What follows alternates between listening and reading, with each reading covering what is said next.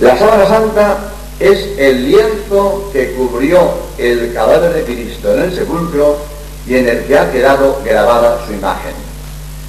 Se aprecia su estructura atlética y su armonía de proporciones.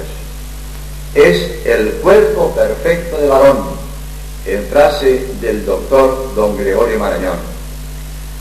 La imagen está enmarcada entre dos líneas paralelas de tela carbonizada en el incendio de la iglesia de Chambéry.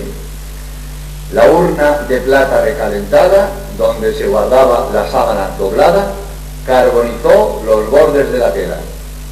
La imagen está en negativo, es decir, el blanco y el negro están invertidos. En esta miniatura atribuida a Clovio, discípulo de Rafael, se muestra cómo fue envuelto el cuerpo de Jesús. Por eso las imágenes frontal y dorsal están justapuestas por la cabeza. La sábana santa en positivo y negativo.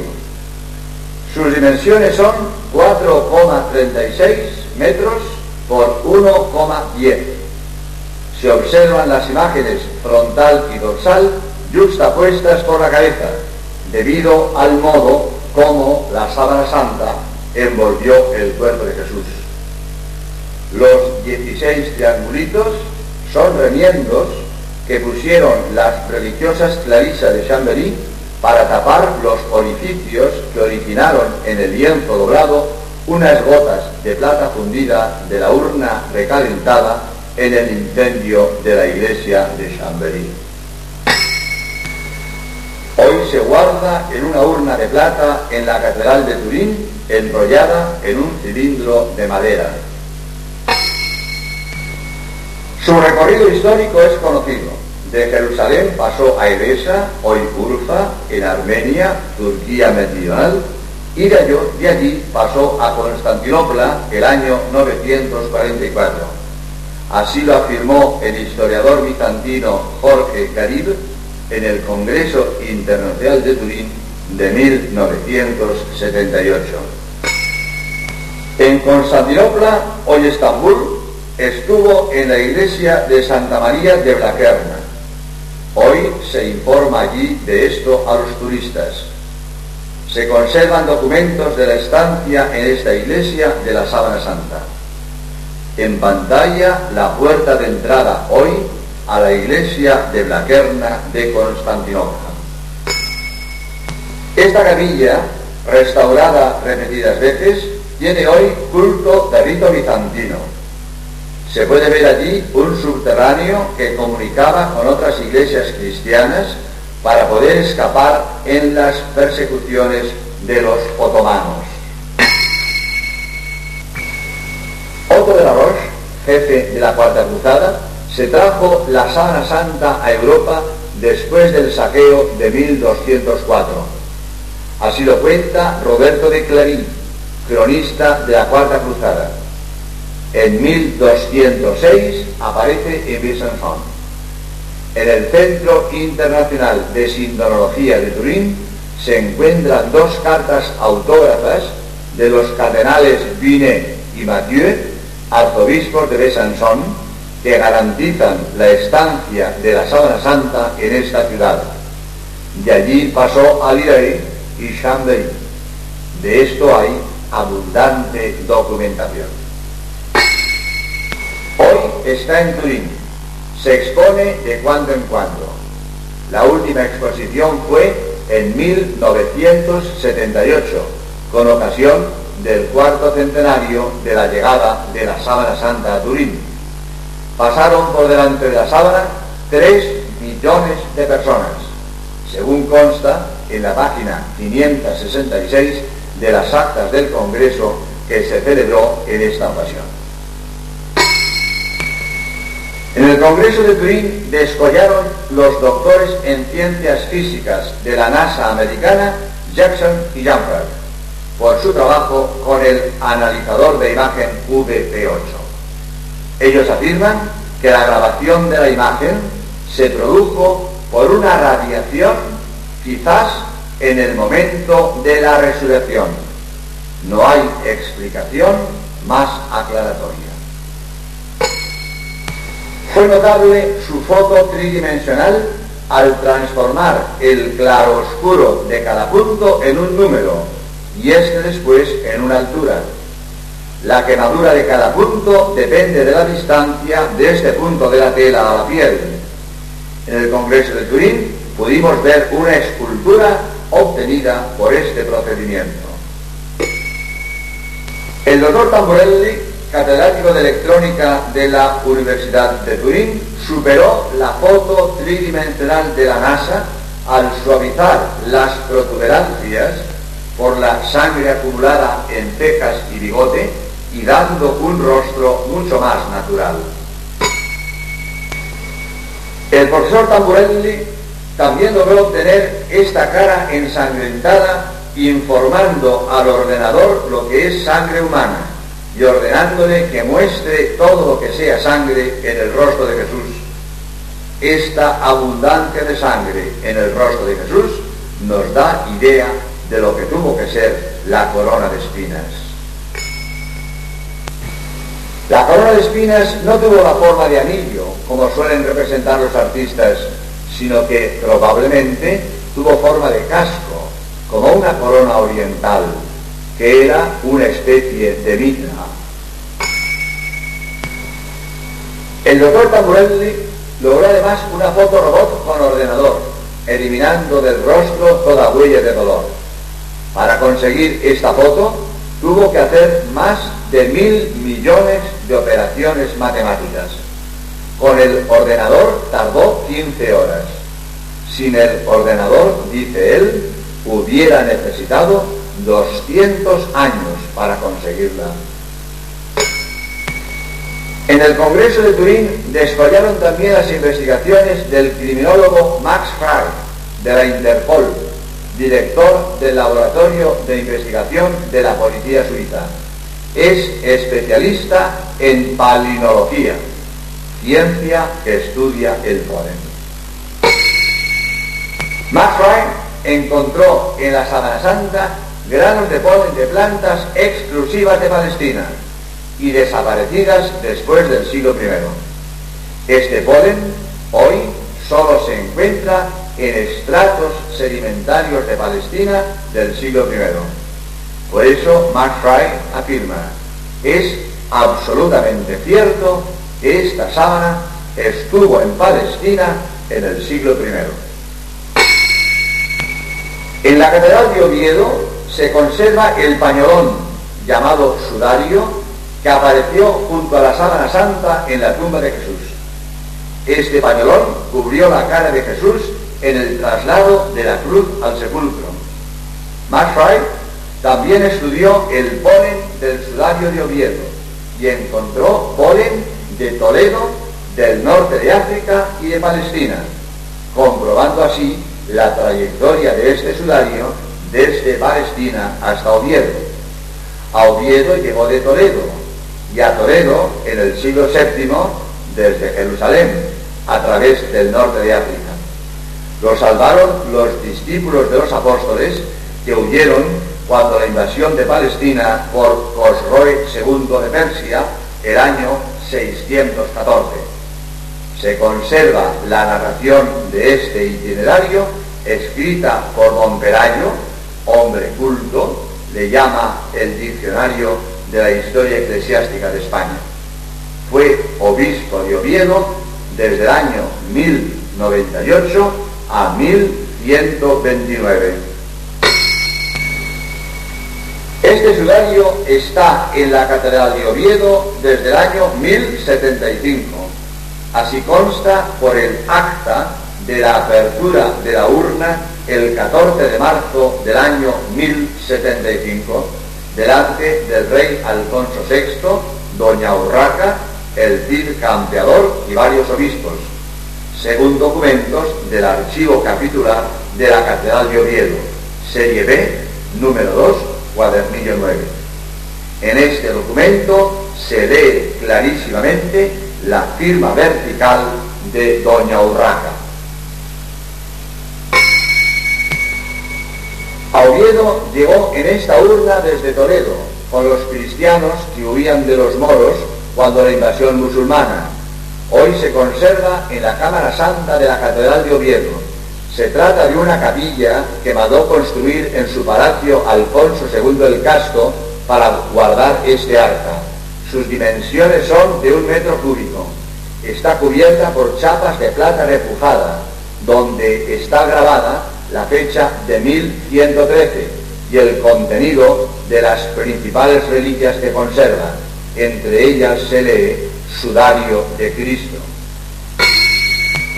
El sudario mide 83 por 53 centímetros estuvo doblado en dos sobre la cara de Cristo en el traslado de la cruz al sepulcro. Hay manchas de sangre, pero no hay imagen. Tiene sangre en las cuatro caras, aunque de distinta intensidad. Estas manchas coinciden con las manchas de sangre de la cara de la sábana santa, lo cual solo se explica si los dos lienzos cubrieron la misma cara. El 13 de octubre de 1988, un comunicado de prensa informó que según el análisis del carbono 14 realizado por unos laboratorios, el lino del tejido de la Sábana Santa habría que fecharlo entre 1260 y 1330. Por tanto, la Sábana Santa no podía ser del siglo I, es decir, que era falsa. Esta noticia ampliamente difundida por los medios de comunicación, resultó ser una precipitación.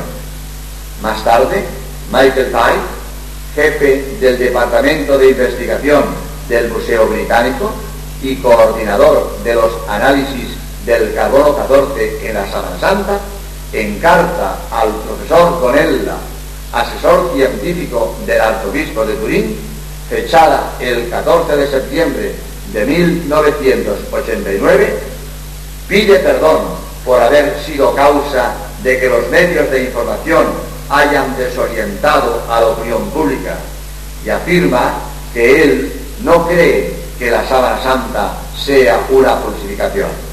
En pantalla el texto de esta carta. El alboroto que la noticia de la falsidad de la sábana santa produjo en la opinión pública despertó el interés de un equipo de investigadores por estudiar el sudario de Oviedo, que podía demostrar que la sábana santa no podía ser del siglo XIV si los dos vientos cubrieron la misma cara y el sudario de Oviedo está allí desde año 1000. El 9 de noviembre de 1989 nos trasladamos a Oviedo un equipo de investigadores con aparatos cedidos por el Laboratorio de Investigación de Hidroeléctrica Española, donde ellos trabajan. Fuimos en tres coches y el material que llevábamos podía valorarse en más de 20 millones de pesetas. Máquinas fotográficas con macroobjetivo, cámara de vídeo, microscopio, dos ordenadores, aparatos de luz ultravioleta e infrarroja, etc. Obtenida la autorización del arzobispo de Oviedo, Monseñor Gavino Díaz Merchán, empezamos a trabajar.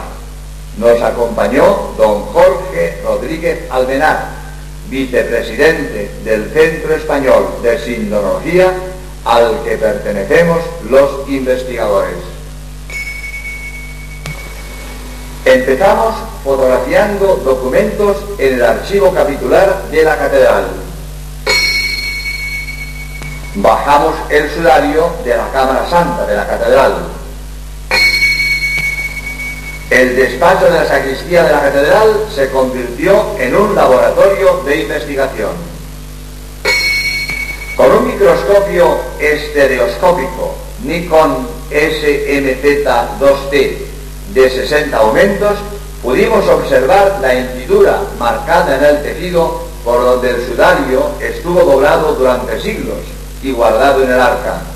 La forma en que estuvo doblado nos llevó a la conclusión de cuáles fueron las caras primera, segunda, tercera y cuarta. Se estudiaron las manchas de sangre con luz ultravioleta e infrarroja. Encaje de las manchas de sangre en el sudario y la sábana santa. Es indudable que los dos lienzos cubrieron la misma cara. Por lo tanto, la sábana santa no puede ser del siglo XIV si ese lienzo está en Oviedo desde el año 1000.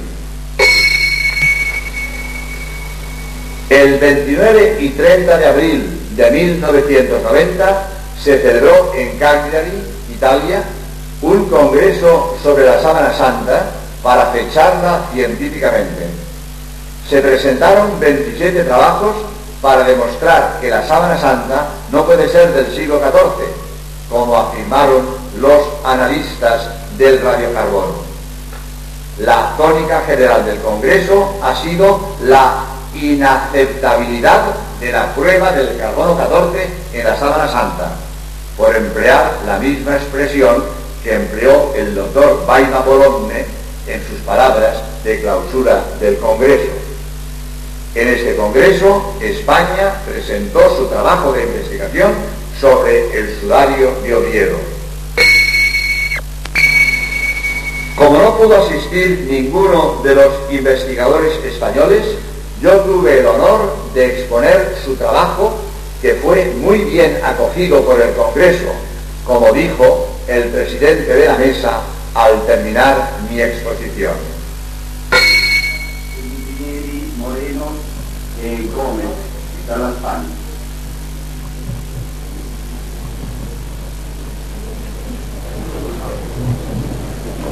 Señoras, señores, después de saludarles cordialmente en nombre del Centro Español de Sindología, he de decirles que por un contratiempo de última hora no pueden estar aquí presentes los ingenieros don Guillermo Eras y don Jaime Izquierdo para exponerles su trabajo de investigación.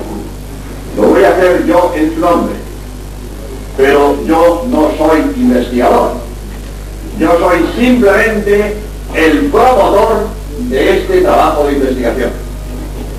Pero he entregado al doctor Lalu la mm, comunicación escrita con toda serie de precisiones científicas y fotografías, algunas con luz ultravioleta e infrarroja. Nuestro trabajo de investigación versa sobre el sudario de Oviedo.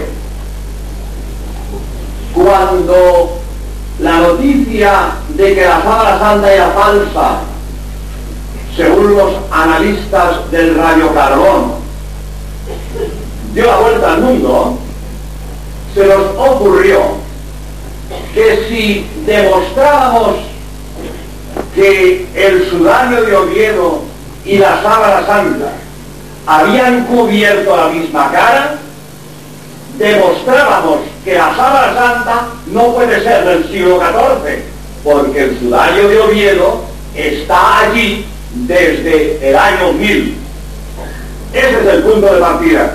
Defender la sábana santa defender la autenticidad de la Sábana Santa basándonos en el sudario de Oviedo que cubrió la misma cara que la Sábana Santa y está en Oviedo desde el año Ese trabajo está en sus comienzos. Los investigadores reconocen que queda mucho que investigar, pero hemos llegado a unos resultados tales que nos ha parecido que era interesante exponerlos en ese congreso, pero proyectamos para dentro de un par de años un congreso en España para exponer mucho más a fondo estas investigaciones que hoy están comentando y dentro de un par de años esperamos que estén muy avanzadas. El sudario San Juan habla de que en la tumba del Señor apareció la sábana en el suelo y un pañolón que en castellano decimos sudario, pañolón sudario. Un pañolón, habla San Juan en el Evangelio. Pues este pañolón es el que tenemos en Oviedo, en España. Llegó a Oviedo de Toledo. A Toledo, por el norte de África, lo trajeron los discípulos del Señor cuando los persas invadieron Palestina en tiempos del rey de Cosroe II. Como digo, los, los, discípulos del Señor lo sacan de Jerusalén, lo llevan por el norte de África, entra por Cartagena a Toledo. Y cuando la invasión musulmana, los cristianos se llevaron sus tesoros, entre ellos este pañolón, hacia Oviedo. Y en el archivo de la Catedral de Oviedo hay documentación que certifica que este pañolón estaba en un arca que se abrió delante del rey Alfonso VI, doña Urraca, el Cid Campeador y varios obispos. Está allí la fecha, año 1075. Incluso en el arca donde está este pañolón, que está forrada de plata, unas chapas de plata, está la fecha grabada. Esa es la fuerza de nuestro trabajo. Si el pañolón está en Oviedo desde el año 1000, ya cubierto la misma cara que la sábana santa, la sábana santa no puede ser del siglo XIV, como dicen los analistas del rayo calor. Ese pañolón cubrió la cara de Cristo en el traslado de la cruz al sepulcro, como dijo por vez primera Monseñor Ricci en su libro Nuevo de la síndrome en Jesús, y donde nosotros descubrimos que merecía la pena estudiar este sudario que tenemos en España, puesto que Monseñor Ricci se había adelantado a descubrirnos el tesoro que teníamos en España. Repito, este pañolón cubrió la cara de Cristo en el tratado de la cruz al sepulcro, llegan al sepulcro, lo retiran y le cubren con la sábana santa. Y la misma cara manchada de sangre que empapó el pañolón, ahora empapa la sábana santa. Este pañolón, después vamos a ver algunas eh, diapositivas, este pañolón, mirado al microscopio, se aprecia perfectamente una hendidura donde demuestra cómo estuvo doblado durante siglos. Y al ver nosotros la hendidura del doblez, sabemos cuál es la cara 1, la cara 2, la cara 3 y la cara 4. Y lo primero que nos llamó la atención cuando observamos esto fue que este eje de simetría, después veremos en las diapositivas, este eje de simetría no está en el centro del pañuelo, está desplazado a un lado. Y en el extremo del, pañuelo hay otras manchas de sangre, que coinciden con las manchas de sangre de la nuca de la sábana Es decir, la observación del pañolón de Oviedo, del sudario de Oviedo, nos explica qué pasó, cómo estuvo este pañolón. Estuvo sujeto en la nuca, que además hay en el pañolón de Oviedo unos orificios muy grandes, hay otros pequeñitos de haber estado cosido un forro. Pero hay unos muy grandes que demuestran que este pañolón se sujetó al pelo con una horquilla de mujer, con una aguja más gorda, más gruesa. Se sujetó al pelo por detrás, cubrió la cara y después se dobló sobre sí mismo. Y en un extremo está doblado sobre sí mismo y en el otro extremo llegó a la nuca donde empapó las mismas manchas de sangre que después vemos en la nuca de la sábana santa. Pues como este pañuelo estuvo doblado sobre la cara, empapó las cuatro caras del pañolón. Y hay mancha de sangre en las cuatro caras, pero con distinta intensidad. Los coágulos de sangre que hay en la primera cara, en la primera cara no están en el reverso ni en las otras dos caras del doblez del pañolón. Todo esto nos ha llevado a la conclusión de cómo estuvo el pañuelo. Y mm, eh, todavía queda mucho que estudiar, repito, queda mucho, pero hemos llegado a, muchas conclusiones que son muy interesantes y que las podrán ustedes ver en la comunicación escrita que he entregado al doctor Lam. Pero las voy a resumir brevísimamente. de tres, por ejemplo. Todo lo que hemos estudiado en el sudario de Oviedo, no hemos encontrado absolutamente nada que nos lleve a la conclusión de que este sudario no pudo estar sobre la cara de Cristo. No hay nada negativo. Todo lo que hemos encontrado confirma que debió de haber estado sobre la cara de Cristo. Nada en contra. Segundo, la opinión de los médicos es que Cristo murió por asfixia en la cruz, colgado de las manos, de los brazos, se asfixia ¿eh? y eh, muere por asfixia. Abrevio porque esto todo el mundo sabe cómo ocurrió. Lo bonito es que la sangre que ha salido de la, de la nariz de Cristo que hay la mancha de sangre que veremos después en las diapositivas, está mezclada con líquido de la pleura, propio de un hombre que ha muerto por asfixia.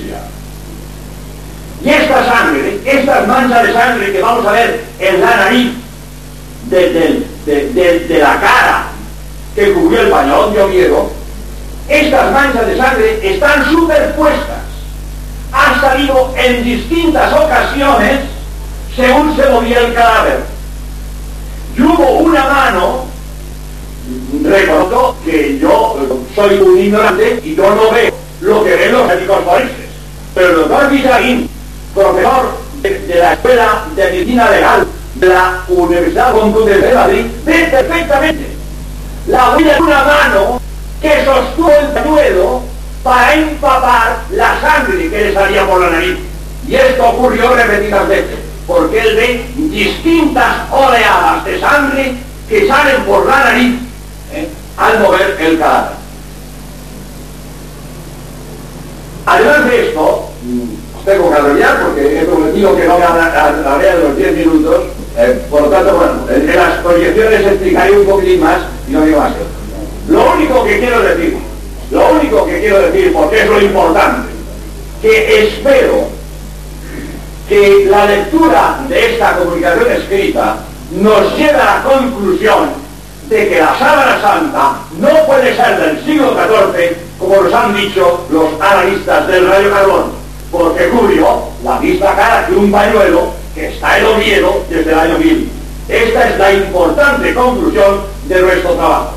Pues en nombre del Centro Español de Sindología queremos agradecer a la organización del Congreso que nos haya dado la oportunidad de informarles a ustedes de nuestro trabajo. Y dicho esto, pasamos a la proyección de las diapositivas.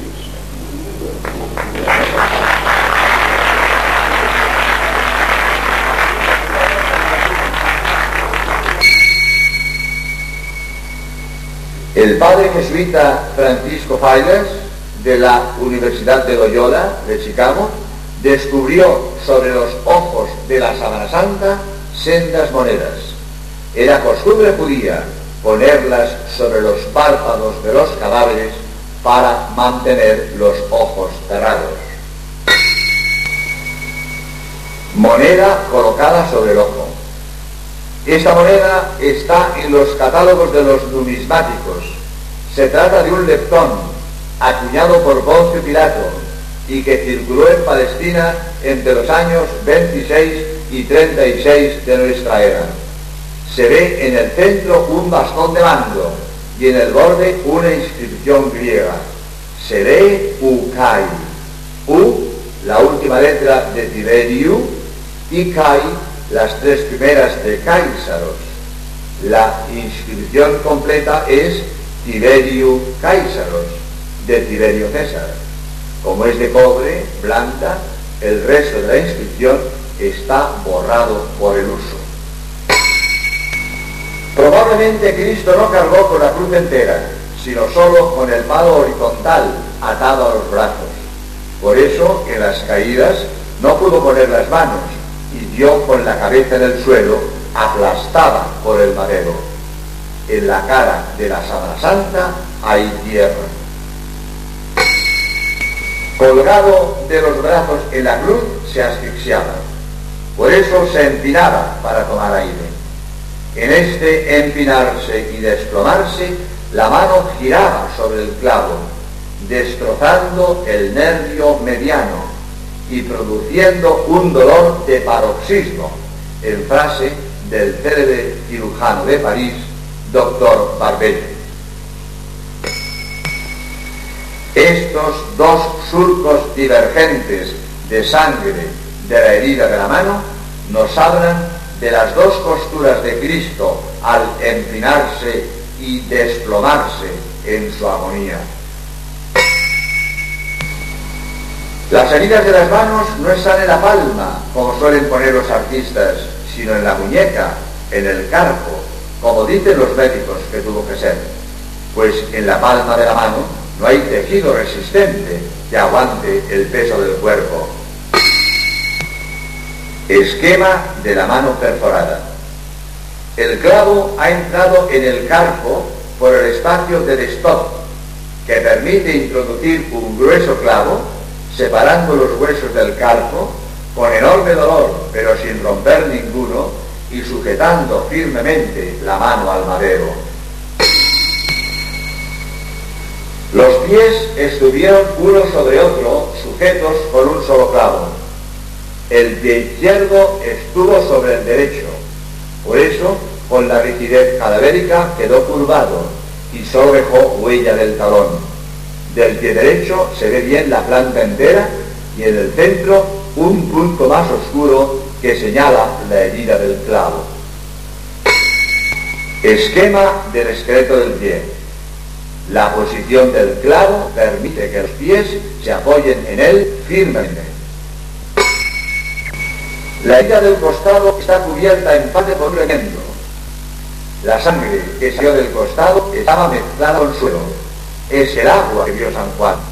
Esto pudo deberse a una pleuritis traumática o pericarditis feroz. Landa le abrió la película derecha, que en los casos recientes también sangre líquida. Jesús no hubiera estado ya muerto, la lanzada hubiera acabado con su vida. El rostro de la Sábana Santa tal como se ve a simple vista. La imagen está en negativo, pero la sangre está en positivo, pues empapó la tela, no se produjo por radiación. El mismo rostro en positivo. La sangre aquí está en negativo.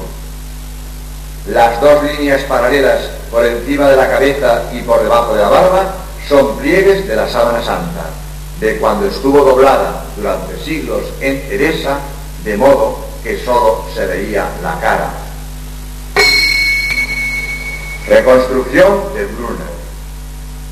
Así debió de ser el rostro de Jesús. Con esta incomparable grandeza y esta emocionante belleza, llena a la vez de majestad y dulzura, de armonía y de paz, de nobleza y humildad, de serenidad y de unción de bondad y vida interior. Es el Cristo de amor, de la misericordia, de la vida eterna. Es Dios hecho hombre. Reconstrucción de Agremián. Esta fotorobot basada en la Semana Santa nos hace pensar. Este debió de ser el mismo rostro de Jesús que vio María Santísima.